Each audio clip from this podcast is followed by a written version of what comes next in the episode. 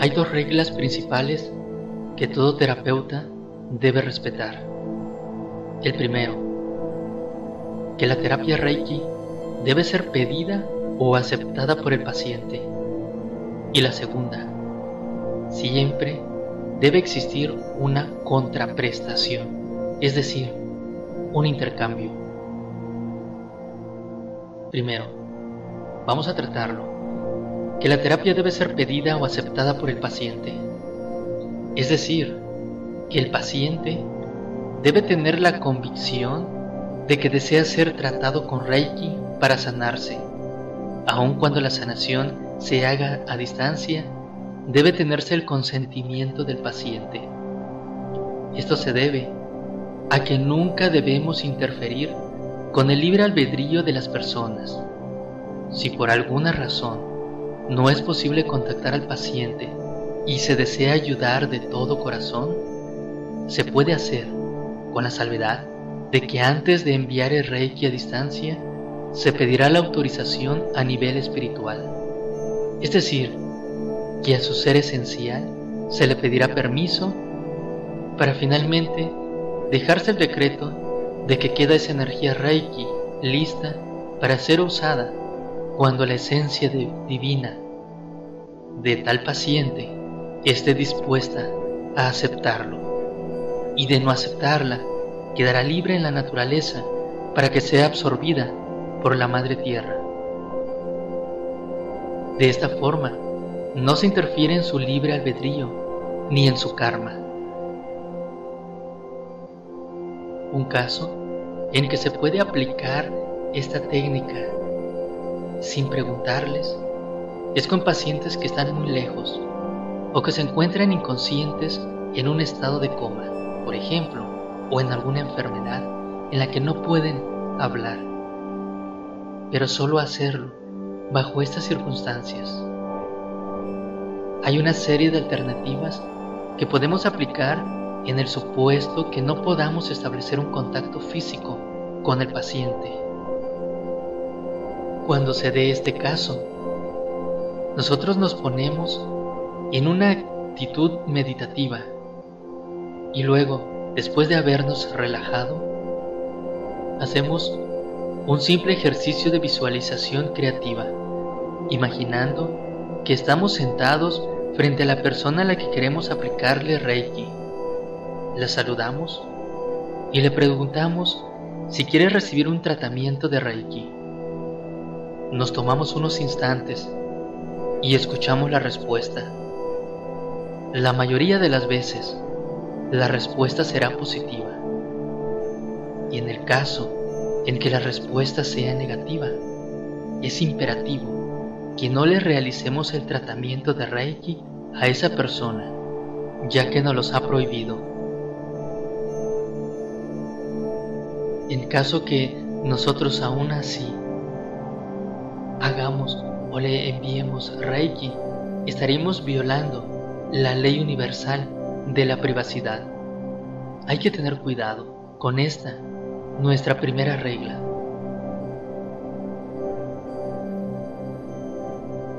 La segunda regla. Siempre debe existir una contraprestación. Para que los beneficios de la transmisión Reiki sean realmente apreciados por el receptor, es esencial que tenga lugar un intercambio de energía entre transmisor y receptor, es decir, entre terapeuta y paciente.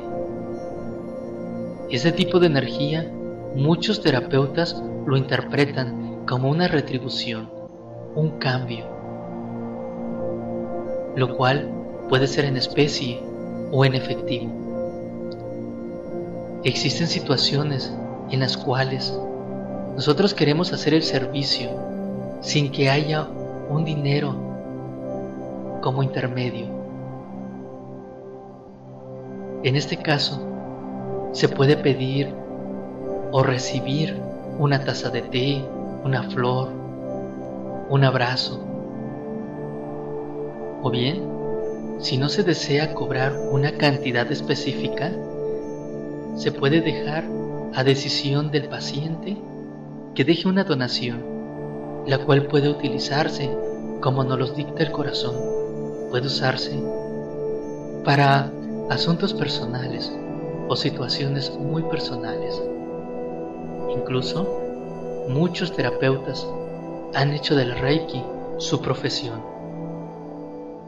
Así es de que no vamos a limitarnos, vamos nosotros a recibir ese intercambio con mucha naturalidad.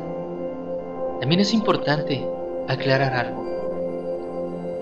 Alguna o algunas veces, o muchas veces, los terapeutas tienen un bloqueo emocional en relación al dinero y por lo tanto nunca aceptan un dinero, nunca aceptan un pago. En este caso, hay que ser muy conscientes y muy atentos cuando estamos rechazando por un pago, porque cuando lo hacemos por rechazo, por emoción, por culpa, por creencia de que es algo material el dinero y por lo tanto no lo podemos recibir, entonces estamos dejándonos llevar por una energía de rechazo hacia el dinero.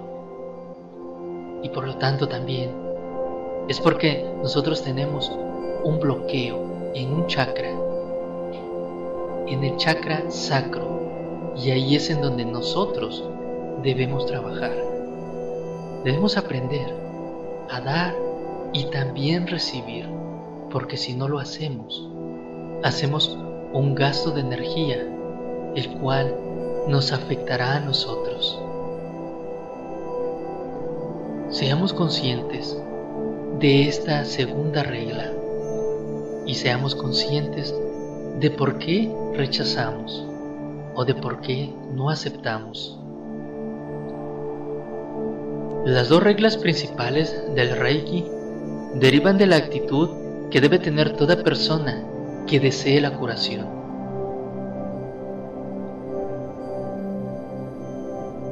El paciente debe haber aceptado la idea de su curación y debe tener la conciencia y la voluntad de realizar un cambio en su vida que genere el profundo deseo de la sanación.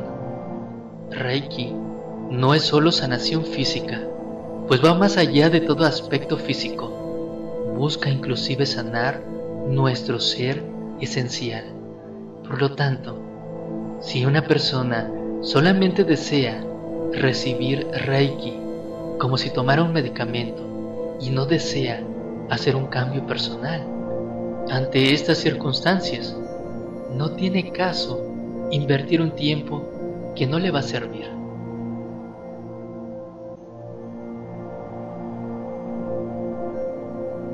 Reiki se puede practicar en cualquier lugar, ya que hay situaciones que lo ameritan de emergencia, como el caso de un accidente en el cual muchas veces no contamos con el tiempo para sintonizarnos ni meditar previamente, pero es igual de efectivo.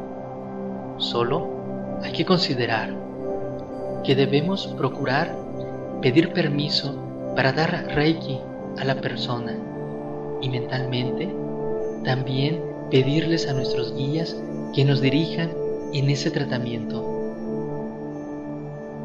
Por el contrario, si estamos en un lugar más apacible, como en la comodidad de nuestra casa, en nuestra clínica, o inclusive en nuestro consultorio, es conveniente procurar un ambiente armónico para que se transmita paz, tranquilidad y gozo a nuestro paciente.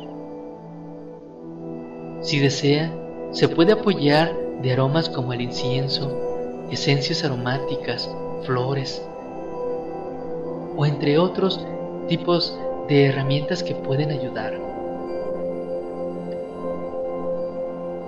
Hay que tener en consideración que hay personas que son alérgicas al humo del incienso, por lo que se puede usar difusores o velas aromáticas para ambientar la habitación recomiendo mucho que antes de encender un incienso se le pregunte a las personas si les molesta que se encienda A mí me ha tocado ver a pacientes que me piden que no desean el humo porque son alérgicos o están llevando un tratamiento.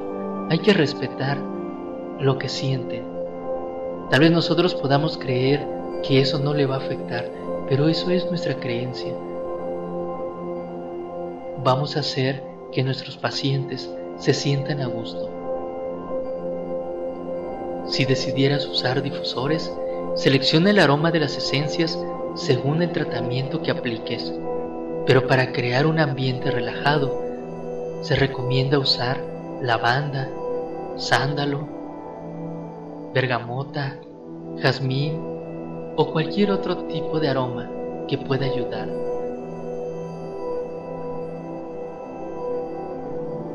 Si haces el tratamiento de Reiki en tu vivienda, en tu clínica o en tu consultorio, puedes colocar un altar según tus propias creencias y mantener una vela encendida. Esta puede estar en privado, ya que es muy personal y únicamente servirá para facilitarnos a nosotros como reikistas el contactarnos con nuestro propio ser y con nuestros guías espirituales. Como el reiki es universal, no debemos permitir que nuestras creencias religiosas interfieran con las creencias del paciente. El lugar donde se practicará el Reiki debe sentirse bien armonizado. Si lo deseas, puedes poner música de fondo. Existen un gran número de melodías especiales para ser utilizados en la práctica de Reiki. También hay músicas como las llamadas música del New Age o la nueva era. También puedes optar por la música clásica, siempre y cuando, al escucharla, nos proporcione la sensación de paz y relajación. Y si lo que prefieres es el silencio, también así lo puedes utilizar, porque el silencio también es una música, es la música del alma.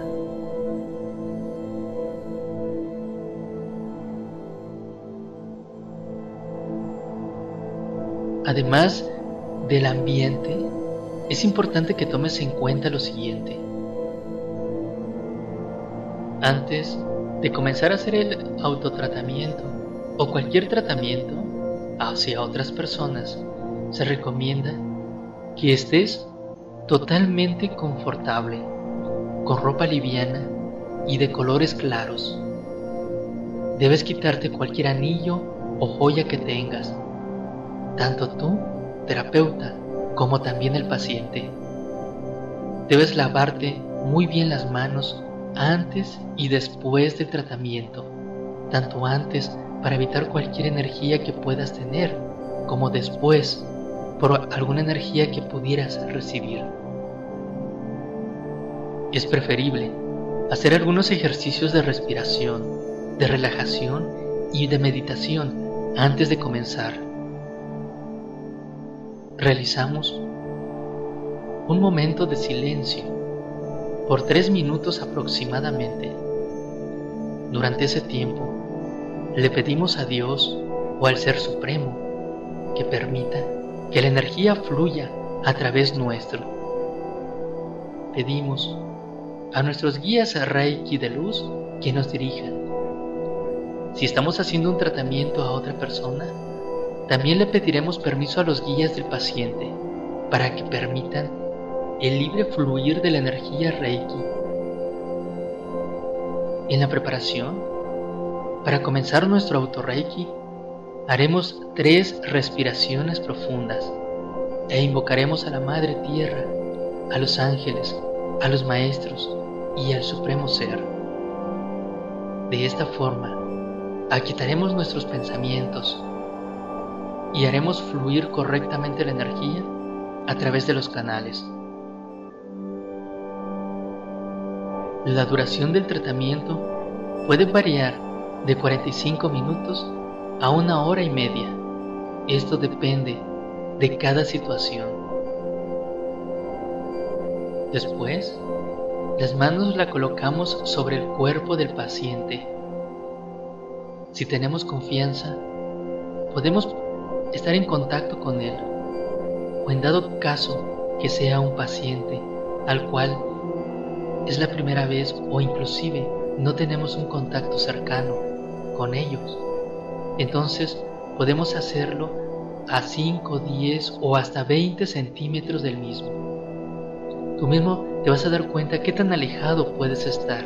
Mientras más alejado del paciente estés, menos lo sientes. Por lo tanto, sabrás hasta qué altura puedes hacerlo. La energía Reiki sale de las manos del practicante y es absorbida por el cuerpo de la persona. Esa energía pasa por los chakras, limpiando y purificando todas las obstrucciones del cuerpo, trayendo el equilibrio de una forma natural. Es importante hacer ver que hay ciertas posiciones de las manos que podría incomodar al paciente, como el colocar las manos en el chakra raíz y en el cuarto chakra o anahata, para estar situados en las llamadas partes privadas de las personas, por lo que para tranquilidad del paciente y la tuya, puedes colocar unos centímetros encima de esta zona. Recuerda que los chakras son puntos de energía que no están sujetos a nuestro cuerpo físico, por lo que podemos contactarlos y transmitir la energía aun cuando no tengamos el contacto físico con el cuerpo. Se puede posicionar a unos 10 centímetros de distancia y aún así puedes percibir la energía como un cosquilleo en tus manos, un calor o frío. Todo depende del estado en el que te encuentres o en el que se encuentre tu paciente.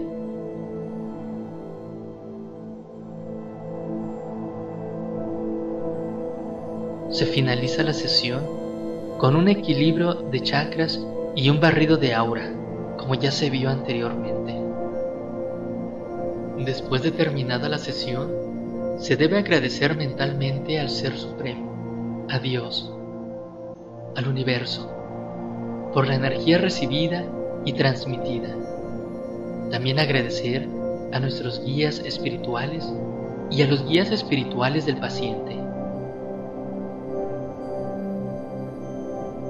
Hay quienes finalizan la sesión con tres palmadas y un soplo sobre las palmas de las manos dirigidas hacia el cielo,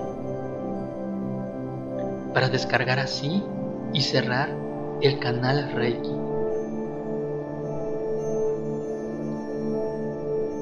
Hay ocasiones en las que el paciente se queda dormido o se encuentra relajado. Lo puedes dejar así por unos cuantos minutos y después, con voz suave y un leve toque, indicarle que la sesión finalizó.